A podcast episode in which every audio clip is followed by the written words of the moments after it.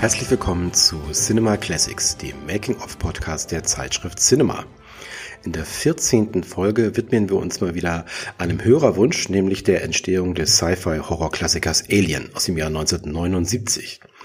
Wir, das sind wie immer mein Kollege Ralf Blau. Moin Ralf. Ja, moin Olli. Und meine Wenigkeit, mein Name ist Oliver Nölle. Ja, ich weiß noch genau, wie das damals war, als ich Alien zum ersten Mal äh, gesehen habe. Das muss so Mitte der 80er gewesen sein, äh, auf einem kleinen Schwarz-Weiß-Fernseher in meinem Kinderzimmer, ganz allein. Ich glaube, es, ich glaube, es war ein Samstag, Samstagnacht oder sowas. Der startete sicherlich erst so gegen 22 Uhr.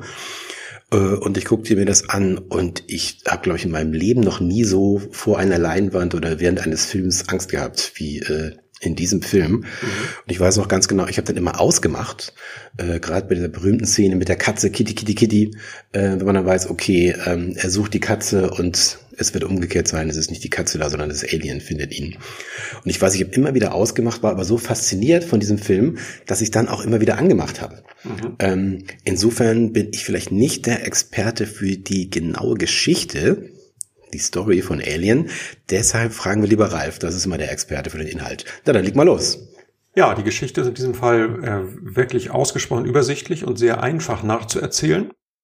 Es beginnt quasi mit einem Notruf, der die Crew des Weltraumfrachters Nostromo aus ihrem Hyperschlaf, das ist so eine Art Wachkoma, weckt. Und zwar hat der Bordcomputer, der auf den kuriosen Namen Mutter hört, äh, ein rätselhaftes Funksignal empfangen und den Kurs des Raumschiffs eigen ständig geändert. Die Crew muss nun äh, gucken, was da los ist, landet auf einem äh, fremden Planeten und findet dort ein äh, verlassenes Raumschiff. Und in dessen Inneren entdecken sie eine Kammer, in der sich hunderte von seltsamen, riesigen Eiern befinden. Und ähm, während äh, dieses Besuchs wird dann einer der äh, Astronauten, nämlich der von John Hurt gespielte Kane, von äh, einem Organismus angegriffen. Der saugt sich so an seinem, seinem Helm fest und ähm, sie kriegen das nicht wieder ab. Sie versuchen ihn dann an Bord zu bringen, was die Offizierin Ellen Ripley, gespielt von Sigourney Weaver, zunächst verhindern will, weil sie sagt, das verstößt gegen die Quarantänebestimmungen. Doch der Wissenschaftsoffizier Ash, gespielt von Ian Holm, setzt sich durch und ähm, sorgt dafür, dass dieser infizierte Mann jetzt an Bord gebracht wird, was sich dann ziemlich schnell als eine ziemlich verhängnisvolle Entscheidung herausstellt, denn kurze Zeit später sprengt ein kleines Monster quasi den Brustkorb von Kane und äh, verschwindet auf dem Schiff und ähm, entwickelt sich dann in relativ kurzer Zeit zu einer riesigen, erbarmungslosen Killermaschine, das äh, im Laufe des Films dann nahezu die gesamte Crew dezimiert. Und Alien fällt ja so in eine Zeit, wo das Marketing der Filme immer eine größere Rolle spielte. An Der Weiße Hai und auch an Krieg der Sterne. Das war in diesem Fall auch so. Es gab auf dem Plakat einen Satz, der taucht im Film gar nicht auf der lautet, im Weltraum hört dich niemand schreien und das ist so seitdem so ein bisschen so ein geflügeltes Wort geworden ähm, für diesen Film, der einfach diese Angst, die dieser Film damals verbreitet hat, finde ich ziemlich gut auf den Punkt bringt. Hm, und unser Chefredakteur Philipp Schulze sagt ja immer, sonntags in der Redaktion hört dich auch niemand schreien. Das ist so sein Lieblingsspruch. wenn er, ausschließlich er natürlich sonntags arbeitet. Das ist ja klar. Ähm, ja, Alien. Ähm, ich sag mal so, die Vorgeschichte des Films äh, äh, war, es war eine schwere Geburt, mhm. äh, um mal in diesem Bild zu bleiben von dem Facehugger und dem Chestburster. Äh, da kommen wir zu diesen Szenen ja auch noch gleich dazu. Ähm, die Idee ursprünglich hatte äh, der Skriptautor Dan O'Bannon, den kennt man vielleicht noch ähm, dadurch, dass, weil er ähm, auch Drehbuchautor von Dark Star war 1974. Das ist der erste Film von John Carpenter. Äh, ich bin ein riesiger John Carpenter-Fan. Ähm, stellt sich die Frage, wann wir mal von ihm einen Film machen, aber dazu später, Ralf, wenn wir mhm. durch sind mit der Sendung. Mhm. Ähm, und der hatte dann, äh, Dan O'Bannon hatte dann die Idee, weil äh, Darkstar ja eher eine Komödie ist, ähm, im Grunde dieselbe Idee, nämlich ein Alien in einem Raumschiff äh, als ernsthaften Thriller, als äh, Actionfilm zu machen. Ähm, und das Ganze kam dann so, dass zunächst einmal der mexikanische Regisseur Alejandro Jodorowsky, ich hoffe, ich, hoffe, ich habe ihn richtig ausgesprochen, ähm, auf den O'Bannon zugegangen ist. Der hatte nämlich Darkstar gesehen und hat ihn gewonnen ähm, als äh, Autor für sein äh, Projekt Dune. Da gibt's ja jetzt äh, in diesem Jahr den Drehstart zu Dune 2 von Denis Villeneuve. Es gab schon mehrere, die es vorher versucht haben, unter anderem eben der Mexikaner Chodorowski. Das war ein äh, äh, unglaublich größenwahnsinniges Projekt in den 70ern. Äh, und unter anderem verbrachte Dan O'Bannon ein Jahr in Paris, um an diesem Drehbuch zu schreiben. Und dort lernte er zum Beispiel kennen Jean Giraud, einen äh, Comic-Autoren namens Möbius, das ist sein Künstlername, und auch äh, Hans Rudolf Giger, HR Giger, den Schweizer Künstler. Und als dieses Dune-Projekt dann äh, in seine Einzelteile zerfiel, ähm, nahm er sozusagen diese beiden Künstler mit für sein neues Projekt, nämlich Alien, das da noch nicht Alien hieß. Ähm, und er hat das dann verschiedenen Produzenten angeboten. Zunächst wollte es Roger Corman machen, der B-Movie-König. Heute sind wir froh, dass er es nicht gemacht hat. Äh, Alien ist natürlich eigentlich eine klare äh, B-Film-Story, äh, aber eben mit 1A-Schauspielern, mit einem 1A-Look äh, hast du gleich ein ganz anderes Gefühl da, wenn du ins Kino gehst. Wir sind froh, dass es im Endeffekt Walter Hill übernahm. Den kennt man eher so aus Filmen wie Nur 48 Stunden, hat er die Regie geführt der kannte sich mit Sci-Fi-Horror nicht so aus und hat, glaube ich, deshalb auch sowohl äh, dem Drehbuchautor als auch dann äh, seinem Regisseur relativ viel ähm, Platz gelassen für die eigenen Ideen. Hm, ich weiß noch, dass die haben sich ja ziemlich schnell überworfen, Bannon und ähm, Walter Hill, weil Walter Hill irgendwie permanent das Drehbuch umgeschrieben hat und sich zum Beispiel an so absurden Sachen wie den Rollennamen aufgehängt hat, was ähm, Bannon unmöglich fand, dass man sich in so einem frühen Stadium irgendwie darüber echauffiert, wie die Figuren heißen. Und ähm, Walter Hill hat ja das Buch dann, glaube ich, für 1000 Dollar tatsächlich die Rechte daran erworben. Und ähm, die haben dann versucht, 20th Century Fox für dieses Projekt zu begeistern. Die hatten aber im Grunde kein Interesse, so einen äh, doch sehr B-filmig klingenden Science-Fiction-Stoff zu verfilmen. Und ähm, außerdem hatten sie, glaube ich, ein Problem mit äh, Gigas Entwürfen.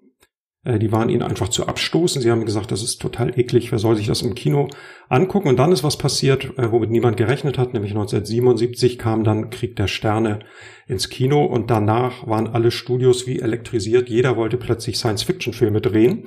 Es gab im Kino also einen regelrechten Weltraum-Boom und dann hat die Fox entschieden, okay, wir machen den Film Alien und äh, da ist Walter Hill dann abgesprungen, weil er gesagt hat, also Leute, ehrlich gesagt, Science Fiction ist nicht so wirklich mein Ding und diese Menge an Spezialeffekten, das traue ich mir ehrlich gesagt gar nicht zu. Hill war ja eher so ein klassischer Regisseur von so äh, Buddy-Männer-Action-Filmen und so. Das war also im Grunde hier nicht sein Genre. Und so kam dann ähm, Ridley Scott ins Spiel. Ich glaube, vorher hat man sogar noch einige andere Regisseure in Erwägung gezogen. Peter Yates, der Bullet gedreht hat, oder Robert Aldrich, Der Flug des Phönix ist, glaube ich, sein bekanntester Film. Äh, das wurde aus Gründen, die ich nicht kenne, wurde das nichts. Und so ist man auf Ridley Scott gekommen, der zu der Zeit gerade in Cannes sein Regiedebüt Die Duellisten vorgeführt hat und äh, großes Kritikerlob eingeheimst hat. Und ihn hat man gefragt, er war auch ein großer Fan von Giga und er hat gesagt, er will das machen und ist dann nach äh, in die USA geflogen und hat sich mit der Fox getroffen. Ja, wie gesagt, ähm, Ridley Scott war fünfte oder sechste Wahl. Er selber wusste es auch nicht genau. Ich kenne nur die eine Geschichte zu äh, Robert Aldrich, der immerhin Vera Cruz gemacht hat, äh, das dreckige Dutzend, also ein sehr routinierter äh, Regisseur. Der wäre sicherlich auch keine schlechte Wahl gewesen. Äh, aber bei seinem Pitch muss er einen unheimlich schlechten Eindruck gemacht haben. Der war sehr schlecht vorbereitet. Und als man ihn fragte, ja, wie soll denn äh, zum Beispiel das Alien aussehen? Da sagte er, das ist mir eigentlich egal. Äh, bei so einem Film interessiert es eh keinen und man hat es vergessen, sobald man aus dem Kino geht. Das war natürlich jetzt keine optimale Bewerbung. Ja. Äh, und ich glaube, er ist ja auch derjenige gewesen, der als erster gefragt wurde und damit wurde er es nicht. Ein Glück für uns und für die Filmgeschichte.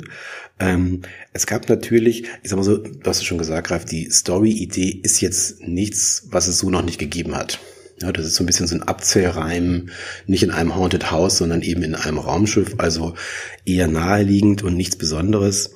Ähm, und es gab auch schon ein paar Vorbilder, ähm, bevor Alien dann gedreht wurde. Zum Beispiel gab es einen äh, Sci-Fi-Autor namens A.E. Van Vogt, der hatte 1939 eine Kurzgeschichte geschrieben, Discord in Scarlet, ähm, über einen Alien mit dem Namen Xtl, schwer auszusprechen, XTL.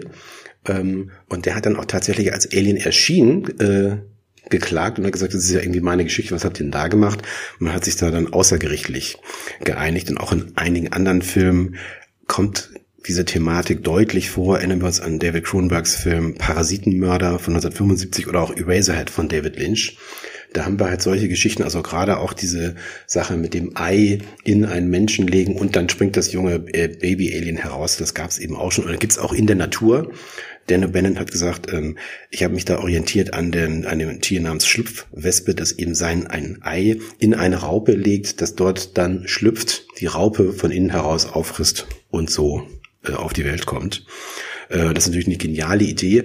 Heute kennen wir das alles, aber Alien war tatsächlich der Film, äh, der das zum ersten Mal gebracht hat und deswegen hat dieser Film auch diesen Eindruck gemacht, weil man sowas noch nie äh, gesehen hatte. Genau dasselbe auch mit dem Androiden Ash. Das war eine Idee von Walter Hill. Die fand der Dan O'Bannon total bescheuert, hat aber nichts gesagt aber auch die Idee, dass wir einen Androiden in einer äh, Weltraum, äh, einer Weltraumsituation haben und erst irgendwann gibt es diesen Schockmoment, äh, wo, wo sich herausstellt, das ist gar kein Mensch.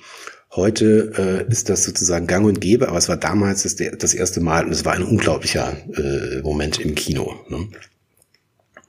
Ja, wir haben jetzt einen Regisseur, da fehlen die Schauspieler. Genau, das Besondere an, an Alien ist ja, dass äh, wir eine weibliche Hauptdarstellerin haben, also eine weibliche Hauptfigur. Und das war im Originaldrehbuch überhaupt nicht so angelegt. Da waren die Figuren im Grunde nicht näher definiert.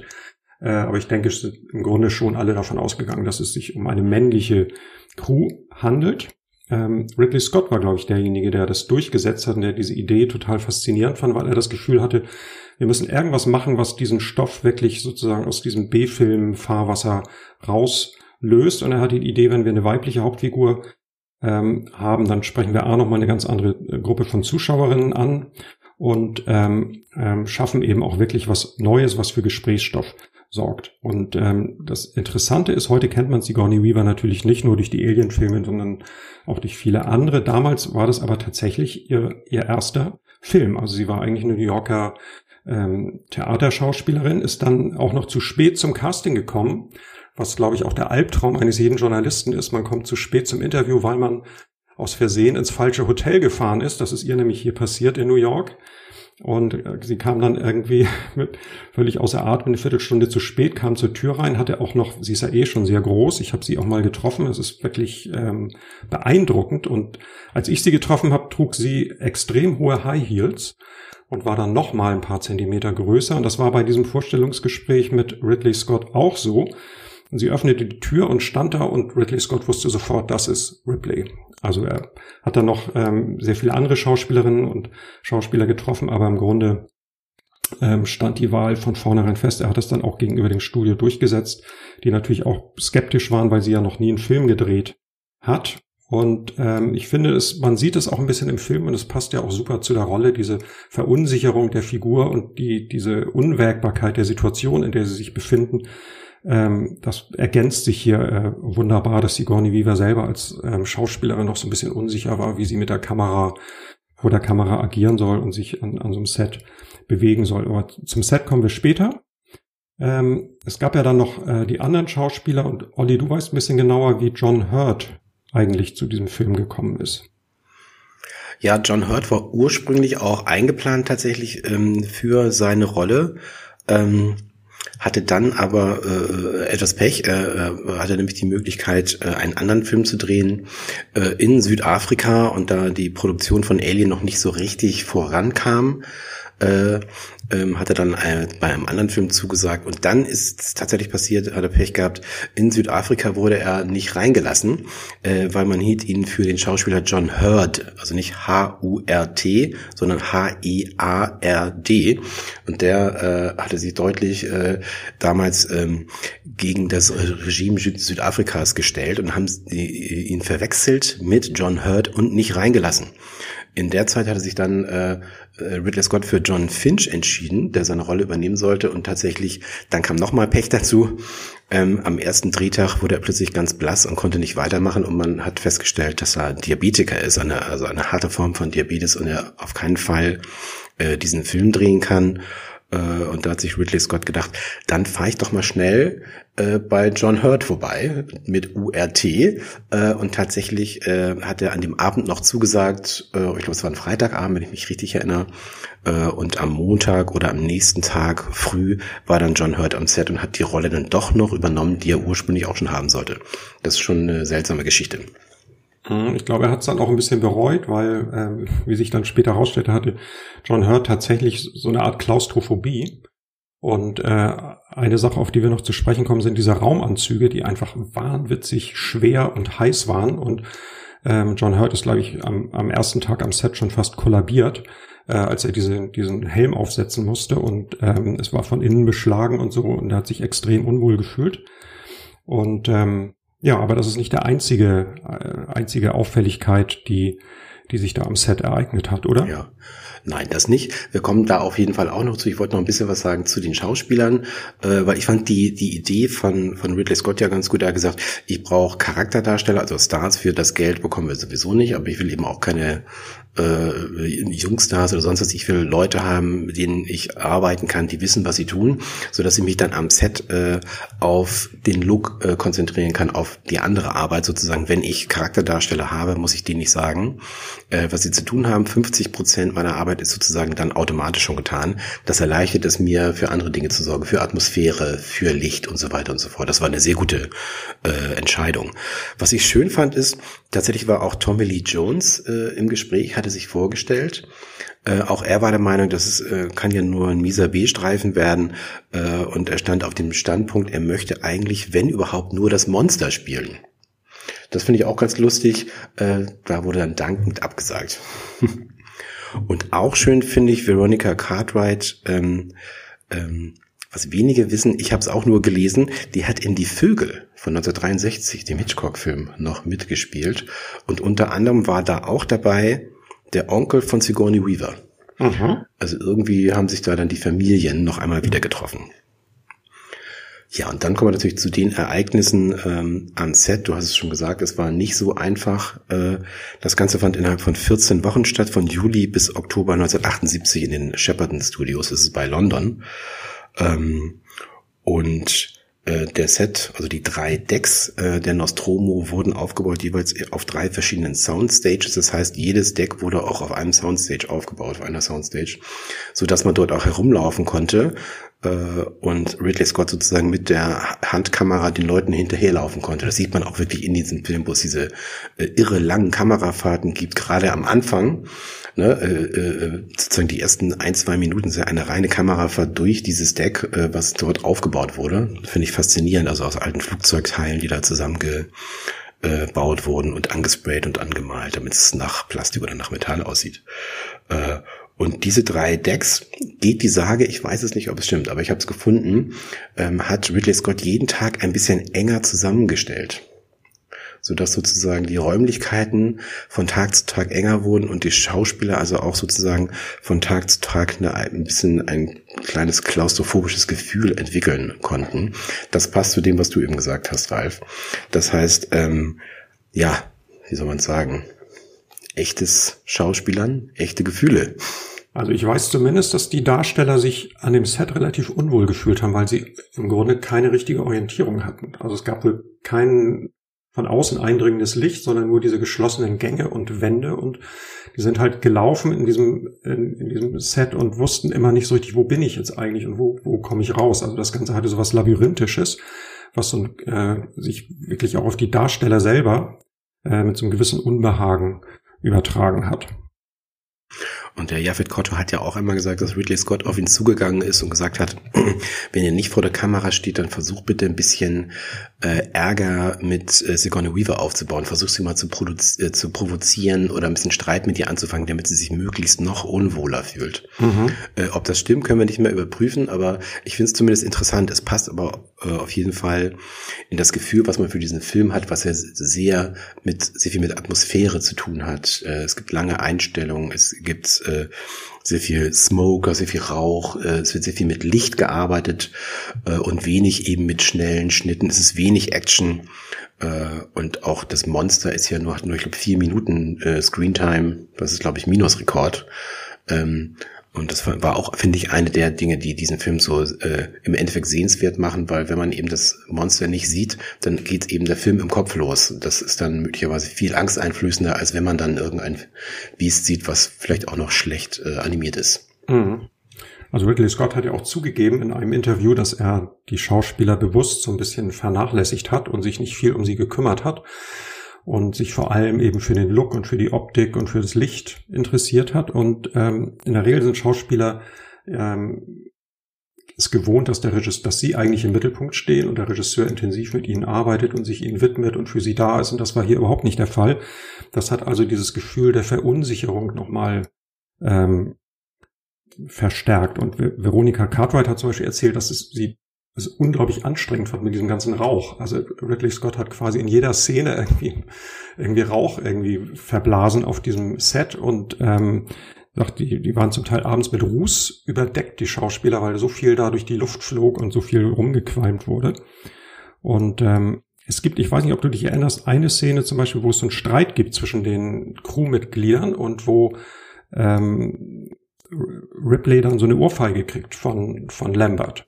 Ja. Ähm, und ähm, diese Szene war relativ schwierig, weil ähm, Sigourney Weaver wusste, was passiert und immer so weggezuckt ist in dem Moment, wo ähm, Veronica Cartwright äh, ähm, ausgeholt hat. Und dann hat ähm, Ridley Scott so äh, hinter, hinter äh, vorgehaltener Hand zu ihr gesagt, sie soll mal richtig zuschlagen in der nächsten Szene, was sie dann auch gemacht hat. Und da war, aber da sieht man auch in dem Film dann, dass, dass äh, Sigourney Weaver richtig außer sich ist, weil sie wirklich richtig eine äh, gefeuert kriegt. Also äh, mit solchen Tricks hat ähm, Ridley Scott wirklich gern gearbeitet. Und äh, wir haben ja schon die, die äh, Anzüge angesprochen.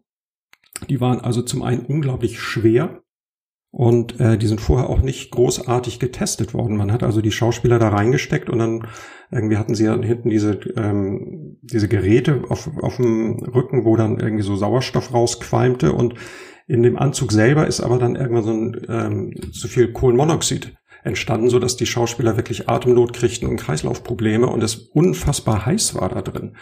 Und ähm, das war muss unglaublich strapaziös gewesen sein.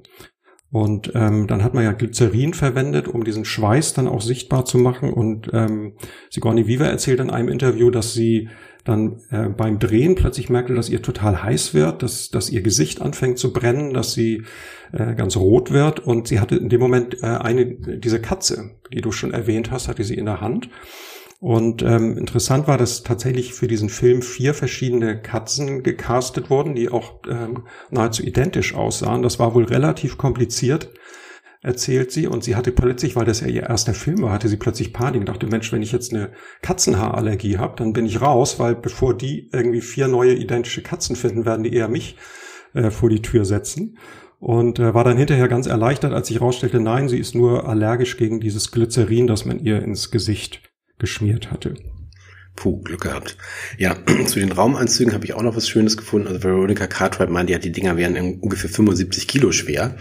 Äh, und auf jeden Fall eben gab es keine Lüftung. Und man hat sich zwar beschwert, äh, John Hurt und auch sie, ähm, das ist aber nicht gehört worden, sondern es ist erst gehört worden, als die Söhne von Ridley Scott in diese Raumanzüge gesteckt wurden. Und zwar gab es eine Szene, da wurde mit einem kleinen Modell gearbeitet und um sozusagen den Alien-Planeten relativ größer aussehen zu lassen, haben halt die kleinen Söhne äh, von Ridley Scott sozusagen die äh, äh, Astronauten gespielt, die dann auf diesen ähm, Planeten gehen. Äh, und erst als die sich beschwert haben, Papa, wir haben hier, wir haben hier ja gar keine, wir kriegen gar keine Luft, da wurde da tatsächlich dann dafür gesorgt, ähm, dass eine Lüftung eingebaut wurde. Auch schön. Ja, der Film steht ja auch sozusagen für handgemachte und echte Effekte. Wir können das durch, äh, ruhig mal durchgehen, sozusagen die einzelnen Szenen und was dort dann ähm, gemacht wurde. Also ähm, als das Ei äh, des Aliens gefunden wird auf dem Planeten äh, und dann öffnet sich ja dieses Ding äh, und darin sieht man das Ei und das äh, macht sozusagen Ridley Scott selbst, indem er nämlich einen Handschuh über seine Hand zog und mit seiner eigenen Hand so ein paar kleine Bewegungen macht. Äh, das fand ich irgendwie ganz interessant.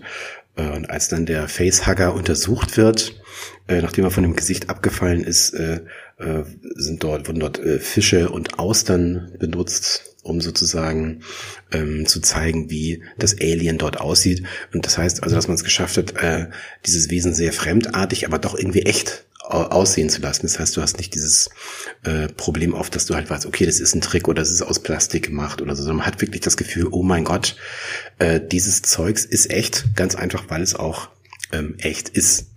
Ähnlich ist es bei den Innereien äh, sozusagen von Ash, als der Android den Kopf abgehauen bekommt und man da reinguckt. Äh, da wurden dann Nudeln benutzt, Kaviar und Milch.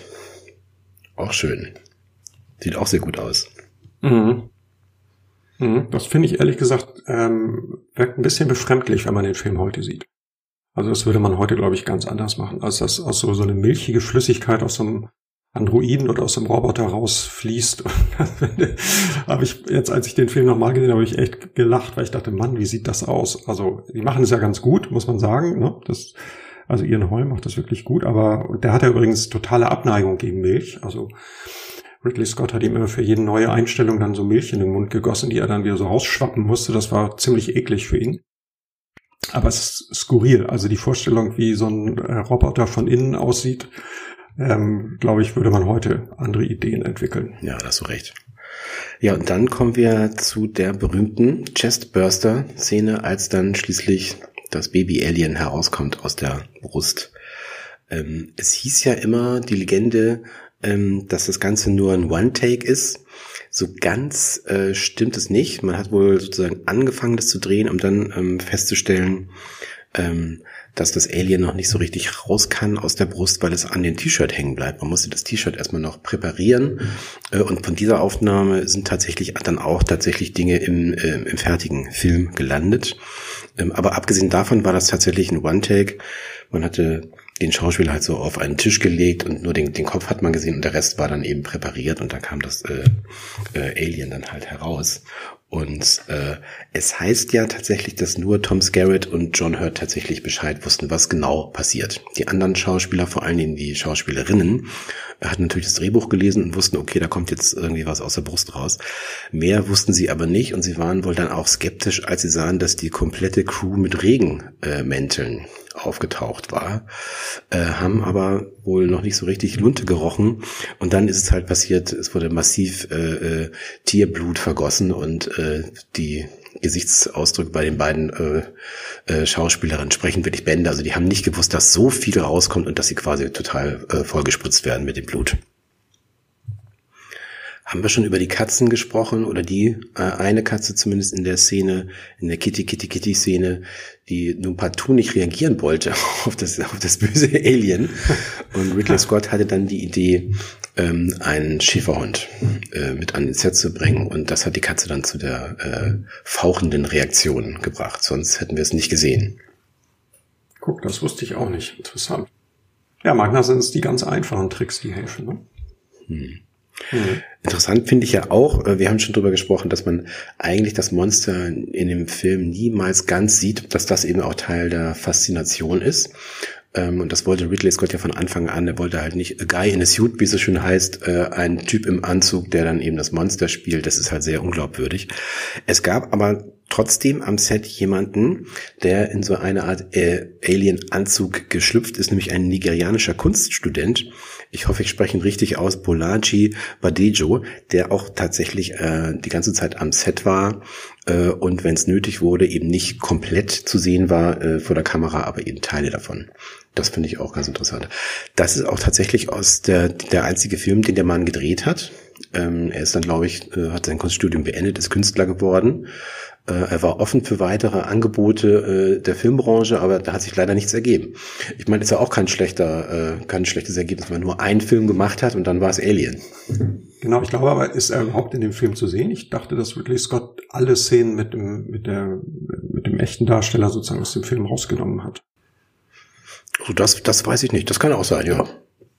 Also er fand es, dass es zumindest in den meisten Szenen eher albern aussieht und hat dann darauf verzichtet. Ich habe diese Szenen auch nie gesehen, also die scheint es auf keiner DVD im Bonusmaterial auch nicht zu geben.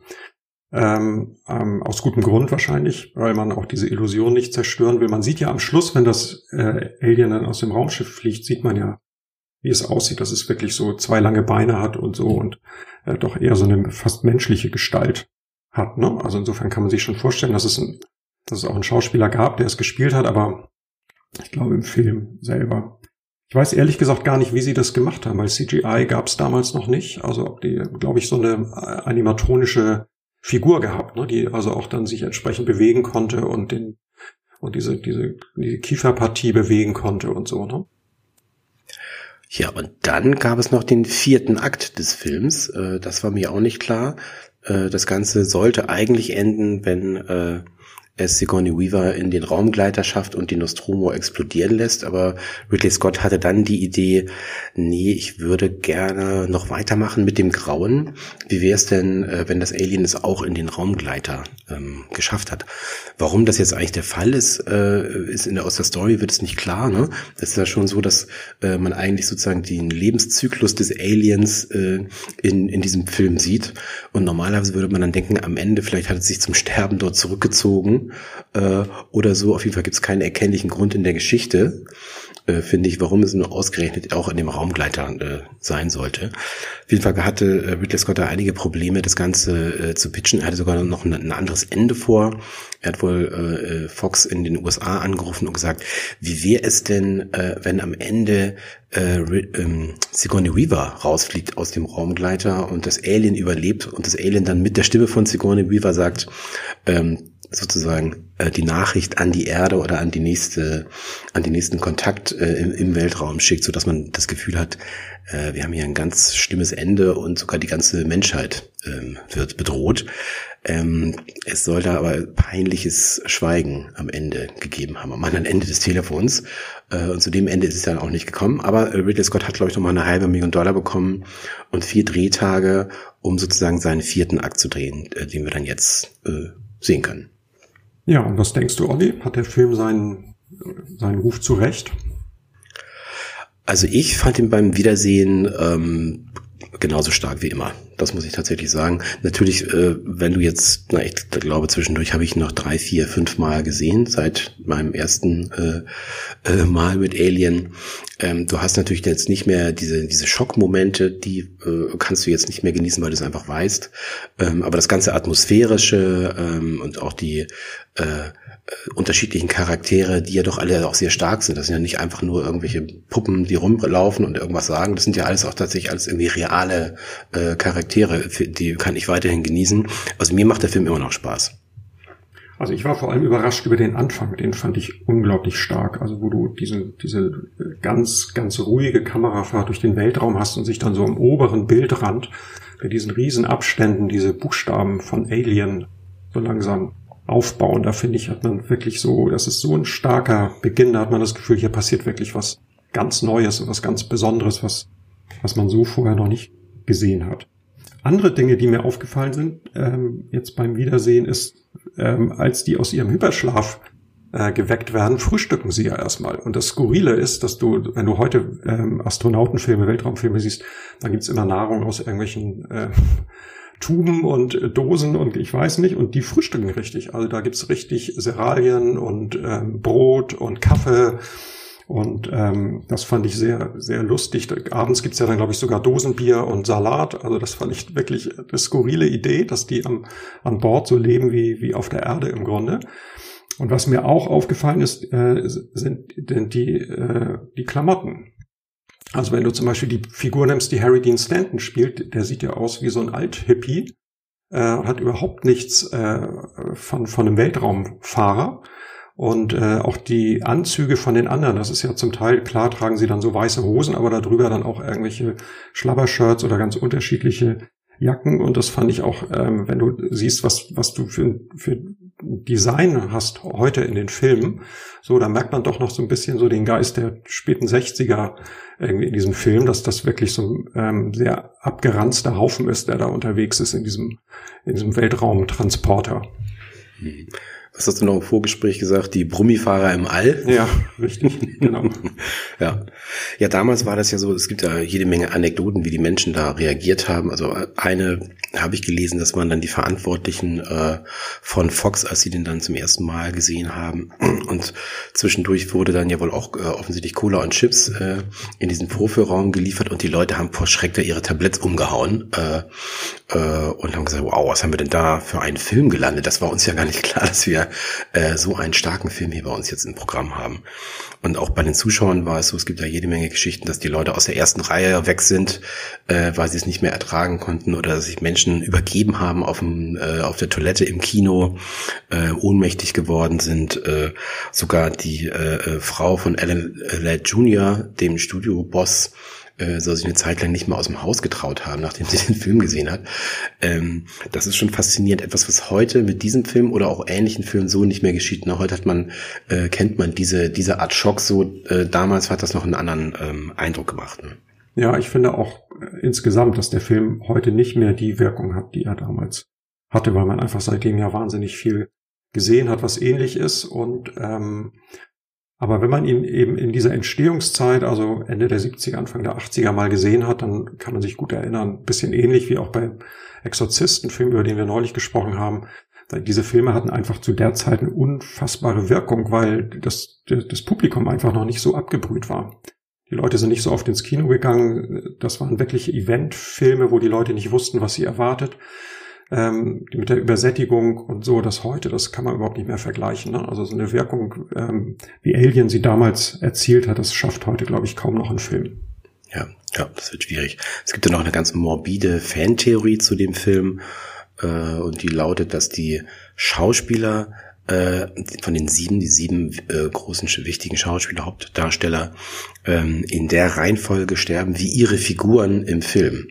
Äh, das finde ich schon ganz interessant. Eigentlich gilt das nur, wenn man den Director's Cut von 2003 heranzieht. Dort gibt es nämlich noch ein, zwei oder einige Szenen, äh, die hinzukamen. Und tatsächlich John Hurt, Harry Stanton äh, starben 2017 Ian Holm äh, 2020 und Jafet Kotto 2021 ähm, und den Tod von Tom Skerritt, der eigentlich die Nummer drei war im Film Dallas, den gab es halt in dem Film nicht zu sehen. Im Director's Cut äh, gibt es aber eine Szene, die äh, nach dem Tod von äh, Jafet Kotto und Veronica Cartwright spielt. Insofern, wenn man den Director's Cut äh, zu Rate zieht, äh, stimmt das tatsächlich.